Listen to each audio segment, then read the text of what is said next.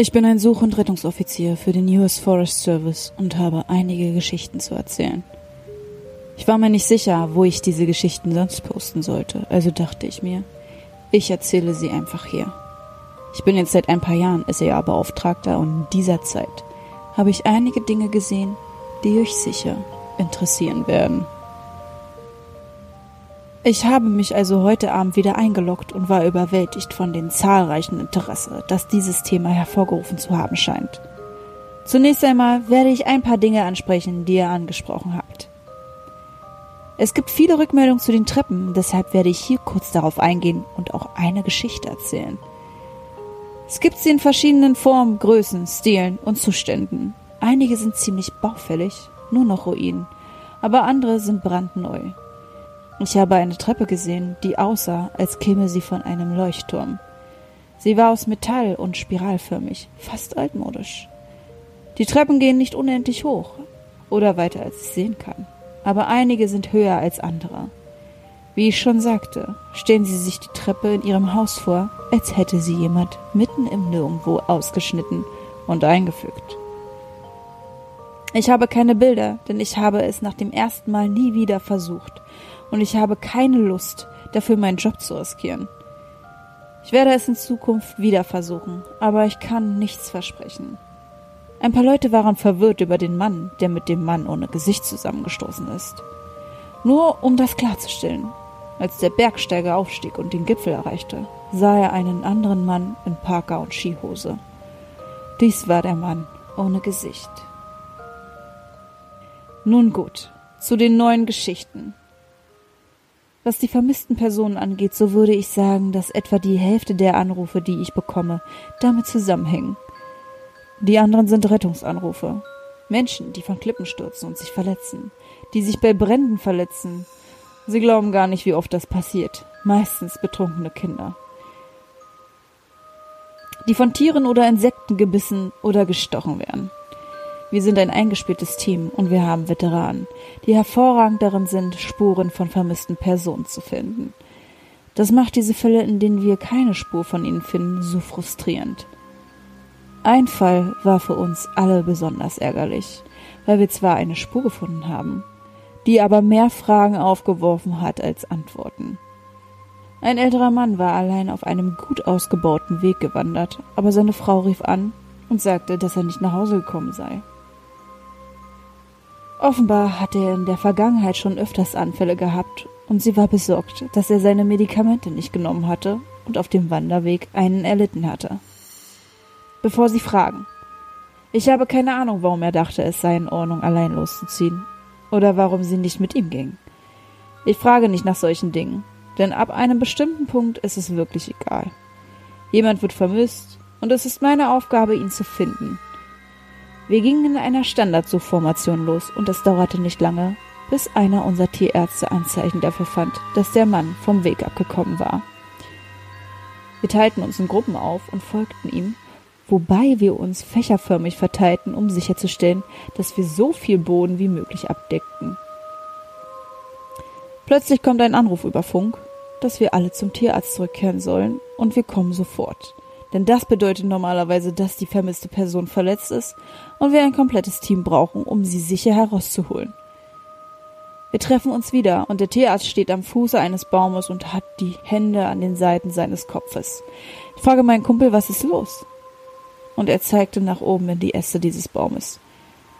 Ich konnte fast nicht glauben, was ich sah, aber da baumelte ein Spazierstock von einem Ast in mindestens 30 Metern Höhe. Die kleine Schlaufe am Griff hat sich um den Ast gewickelt und er hängt einfach so da. Es ist unmöglich, dass der Mann ihn so weit hochgeworfen hat und wir sehen auch sonst keine Anzeichen dafür, dass er sich noch in der Gegend aufhält. Wir rufen in den Baum, aber es ist offensichtlich, dass niemand drin ist. Wir können uns nur noch den Kopf zerbrechen, wir suchen weiter nach dem Kerl, aber wir finden ihn nicht. Wir setzen sogar unsere Hunde ein, aber sie verlieren seine Fährte lange vor diesem Baum.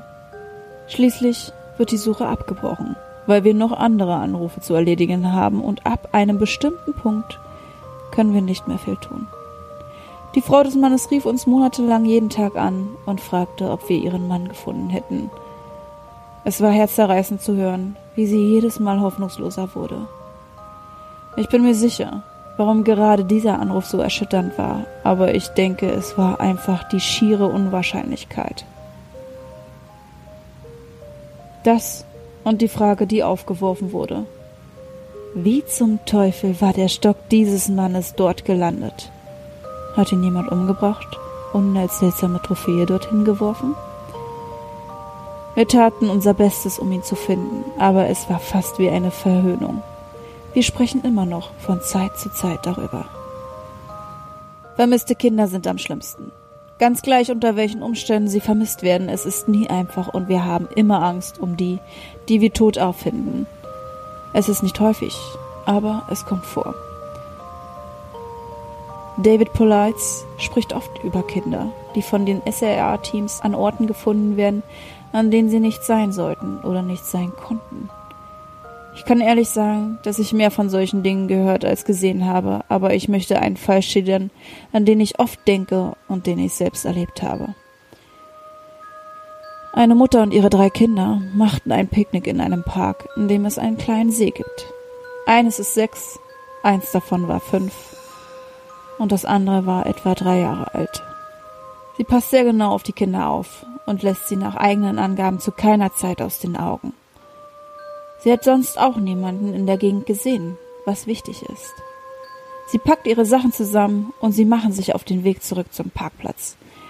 Dieser See liegt nur etwa drei Kilometer tief im Wald und es gibt einen guten ausgebauten Weg. Es ist fast unmöglich, sich auf dem Weg vom Parkplatz dorthin zu verlaufen. Es sei denn, man geht absichtlich vom Weg ab, wie ein Schwachkopf. Ihre Kinder laufen vor ihr, als sie hört, wie jemand hinter ihr den Weg hochkommt. Sie dreht sich um und in etwa vier Sekunden, in denen sie nicht hinschaut, ist ihr fünfjähriger Sohn verschwunden. Sie vermutet, dass er den Weg verlassen hat, um zu pinkeln oder so etwas, und fragte ihre beiden anderen Kinder, wo er hin ist. Beide erzählten ihr, dass ein großer Mann mit einem furchterregenden Gesicht neben ihnen aus dem Wald kam, die Hand des Jungen nahm und ihn in die Bäume führte. Die beiden verbleibenden Kinder scheinen nicht aufgeregt zu sein. Sie sagt später sogar, dass es so aussieht, als ob sie unter Drohung gesetzt worden wären. Sie sind irgendwie benebelt und verschwommen. Natürlich flippt sie aus und sucht verzweifelt in der Gegend nach ihrem Kind. Sie schreit seinen Namen und irgendwann meint sie, er hätte ihr geantwortet. Natürlich kann sie nicht einfach blind in den Wald rennen. Sie hat ja noch die anderen beiden Kinder, also ruft sie die Polizei an, die uns sofort losschickt. Im Laufe dieser kilometerlangen Suche finden wir keine einzige Spur des Jungen. Die Hunde können keine Fährte aufnehmen, wir finden keine Kleidung, keine abgebrochenen Büsche und auch sonst nichts, was auf die Anwesenheit eines Kindes hinweisen würde. Natürlich gibt es eine Zeit lang einen Verdacht gegen die Mutter, aber es ist ziemlich klar, dass sie von der ganzen Sache völlig zerstört ist. Wir haben wochenlang nach dem Kind gesucht, mit viel freiwilliger Hilfe. Aber irgendwann geht die Suche zu Ende und wir müssen weiterziehen. Die Freiwilligen suchen jedoch weiter und eines Tages bekommen wir einen Anrufüberfunk, dass eine Leiche gefunden wurde und geborgen werden muss. Sie teilen uns den Fundort mit und keiner von uns kann es glauben. Wir denken, es muss ein anderes Kind sein, aber wir fahren dorthin, etwa 15 Meilen von dem Ort entfernt, an dem er verschwunden ist. Und tatsächlich, wir finden die Leiche des Jungen, nachdem wir so lange gesucht hatten. Seitdem wir ihn gefunden haben, versuche ich herauszufinden, wie der Junge dorthin gekommen ist, und ich habe nie eine Antwort gefunden. Ein Freiwilliger war zufällig in der Gegend, weil er sich dachte, dass er auch an Orten suchen könnte, an die sonst niemand denken würde, falls die Leiche dort abgelegt worden sei. Er kommt an den Fuß eines hohen, felsigen Abhangs und auf halbem Weg nach oben sieht er etwas, er schaut durch sein Fernglas und tatsächlich, es ist die Leiche eines kleinen Jungen, die in eine kleine Öffnung im Felsen gestopft ist. Er erkennt die Farbe des Hemdes des Kindes und weiß sofort, dass es sich um den vermissten Jungen handelte. Dann meldet er es und wir werden losgeschickt. Wir brauchten fast eine Stunde, um die Leiche zu bergen, und keiner von uns konnte glauben, was wir da sehen. Der Junge war nicht nur 15 Meilen von einem Ausgangspunkt entfernt, sondern es war auch unmöglich, dass er aus eigener Kraft dort hinaufgekommen war. Dieser Hang ist tückisch und selbst für uns mit unserer Kletterausrüstung sehr schwierig. Ein fünfjähriger Junge hätte es nicht geschafft, da hochzukommen. Da bin ich mir sicher. Und nicht nur das. Der Junge hat keinen einzigen Kratzer. Seine Schuhe sind weg, aber seine Füße sind nicht beschädigt oder schmutzig. Es war also nicht so, als hätte ihn ein Tier da hochgeschleppt. Und solange wir das beurteilen können, ist er noch nicht lange tot. Er lag zu diesem Zeitpunkt schon über einen Monat da draußen und er sah aus, als wäre er erst seit ein oder zwei Tagen tot. Die ganze Sache war unglaublich seltsam und einer der beunruhigendsten Anrufe, an denen ich je teilgenommen habe. Später erfuhren wir, dass der Gerichtsmediziner feststellte, dass der Junge an Unterkühlung gestorben war. Er war erfroren, wahrscheinlich spät in der Nacht, zwei Tage, bevor wir ihn fanden. Es gab keine Verdächtigen und es gab keine Antworten. Bis heute ist das eines der merkwürdigsten Dinge, die ich je gesehen habe. Einer meiner ersten Aufträge als Praktikant war eine Suchaktion nach einem vierjährigen Kind, das von seiner Mutter getrennt worden war. Dies war einer der Fälle, in denen wir wussten, dass wir ihn finden würden, weil die Hunde eine starke Fährte verfolgten und wir deutliche Anzeichen dafür sahen, dass er in der Gegend war. Wir fanden ihn schließlich in einem Bärenfeld, etwa eine halbe Meile von dem Ort entfernt, an dem er zuletzt gesehen wurde. Dem Kind war es nicht einmal bewusst, dass er so weit gewandert war. Einer der Tierärzte brachte ihn zurück, worüber ich sehr froh war, denn ich kann wirklich nicht gut mit Kindern umgehen und es fällt mir schwer, mit ihnen zu reden und ihnen Gesellschaft zu leisten. Als meine Ausbilderin und ich uns auf den Rückweg machten, beschloss sie, mir einen Abstecher zu machen und mir einen der Orte zu zeigen, an denen wir häufig vermisste Personen finden. Es handelt sich um eine natürliche Senke in der Nähe eines beliebten Weges und die Leute gehen normalerweise bergab, weil das einfacher ist. Wir wandern dorthin, es ist ein paar Meilen entfernt und wir sind in etwa eine Stunde dort. Während wir durch die Gegend laufen und sie uns Orte zeigt, an denen sie in der Vergangenheit Menschen gefunden hat, sehe ich etwas in der Ferne.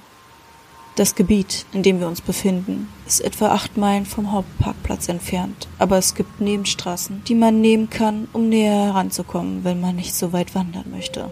Aber wir befinden uns auf staatlich geschütztem Land, was bedeutet, dass es hier keine kommerzielle oder Wohnbebauung geben darf. Das Höchste, was man je sehen wird, ist ein Feuerturm oder eine behelfsmäßige Unterkunft, von der Obdachlose glauben, sie könnten sie einfach so bauen. Aber ich kann von ihr aussehen, dass dieses Ding, was auch immer es ist, gerade Kanten hat. Und wenn es etwas gibt, das man schnell lernt, dann ist es, dass die Natur selten gerade Linien macht. Ich weise sie darauf hin, aber sie sagt nichts. Sie bleibt einfach zurück und lässt mich hinübergehen, um es zu untersuchen. Ich komme bis auf etwa drei Meter heran und mir stellen sich die Haare in den Nacken auf. Es ist eine Treppe mitten im verdammten Wald. Im richtigen Kontext wäre sie buchstäblich das harmloseste Ding überhaupt. Es ist eine ganz normale Treppe mit beigen Teppich und etwa zehn Stufen hoch. Aber anstatt in einem Haus zu sein, wo sie offensichtlich hingehört, steht sie hier mitten im Wald. Die Seiten sind natürlich nicht mit Teppich ausgelegt und ich kann das Holz sehen, aus dem sie gemacht ist. Es ist fast wie ein Fehler in einem Videospiel, bei dem das Haus nicht vollständig geladen wurde und nur die Treppe sichtbar ist. Ich stehe da und es ist, als würde mein Gehirn Überstunden machen, um sich einen Reim darauf zu machen, was ich da sehe. Meine Ausbilderin kommt und stellt sich neben mich und sie steht einfach nur da und sieht es an, als wäre es die uninteressanteste Sache der Welt. Ich frage sie, was zum Teufel dieses Ding hier zu suchen hat, und sie kichert nur. Gewöhnen Sie sich daran, Neuling. Du wirst noch viele von ihnen sehen. Ich will näher kommen, aber sie packt mich am Arm. Das würde ich nicht tun, sagte sie.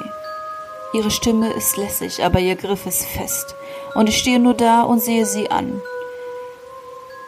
Du wirst sie die ganze Zeit sehen, aber gehe nicht in ihre Nähe. Fass sie nicht an, Geh nicht auf sie zu, ignoriere sie einfach. Ich fange an, sie danach zu fragen. aber etwas in ihrem Blick sagt mir, dass es besser ist, wenn ich es nicht tue. Am Ende gehen wir weiter und das Thema kommt für den Rest meiner Ausbildung nicht mehr auf. Aber sie hatte recht. Ich würde sagen, dass ich bei etwa jedem fünften Anruf, den ich mache, über eine Treppe laufe. Manchmal sind sie relativ nah am Weg, vielleicht innerhalb von zwei oder drei Meilen. Manchmal sind sie 20 oder 30 Meilen entfernt, buchstäblich mitten im Nirgendwo. Und ich finde sie nur während der ausgedehntesten Suchaktionen oder an Trainingswochenenden. Normalerweise sind sie in einem guten Zustand, aber manchmal sieht es so aus, als lägen sie schon Meilen weiter draußen. Alle Arten, alle Größen. Die größten, die ich je gesehen habe, sahen aus, als kämen sie aus einem Herrenhaus der Jahrhundertwende und waren mindestens drei Meter breit, mit Stufen, die mindestens 15 oder 20 Meter nach oben führten. Ich habe versucht, mit den Leuten darüber zu sprechen, aber sie geben mir nur die gleichen Antworten wie mein Trainer. Das ist normal. Machen Sie sich keine Sorgen. Sie sind keine große Sache, aber gehen Sie nicht in Ihre Nähe oder auf sie hinauf. Wenn Auszubildende mich jetzt danach fragen, gebe ich ihnen dieselbe Antwort. Ich weiß nicht wirklich, was ich ihnen sonst sagen soll. Ich hoffe wirklich, dass ich eines Tages eine bessere Antwort bekomme, aber das ist noch nicht passiert. Dies ist ein weiterer Fall, der weniger gruselig als vielmehr traurig ist. Ein junger Mann wird im Spätwinter vermisst, zu einer Zeit, in der eigentlich niemand mehr so weit draußen auf den Wanderwegen unterwegs sein sollte. Wir schließen viele von ihnen, aber einige bleiben das ganze Jahr über geöffnet, es sei denn, es liegt ein Haufen Schnee. Wir haben nach ihm gesucht, aber es lagen etwa zwei Meter Schnee auf dem Boden. Es war ein ungewöhnlich schneereiches Jahr, und wir wussten, dass wir ihn wahrscheinlich erst im Frühjahr finden würden wenn das Tauwetter einsetzte. Als das erste große Tauwetter einsetzte, meldete ein Wanderer eine Leiche etwa abseits des Hauptweges. Wir fanden ihn am Fuße eines Baumes in einem Haufen geschmolzenem Schnee. Ich wusste sofort, was passiert war, und es hat mich zu Tode erschreckt. Die meisten von euch, die Ski oder Snowboard fahren oder auch nur ein bisschen Zeit in den Bergen verbringen, werden es wahrscheinlich auch geahnt haben.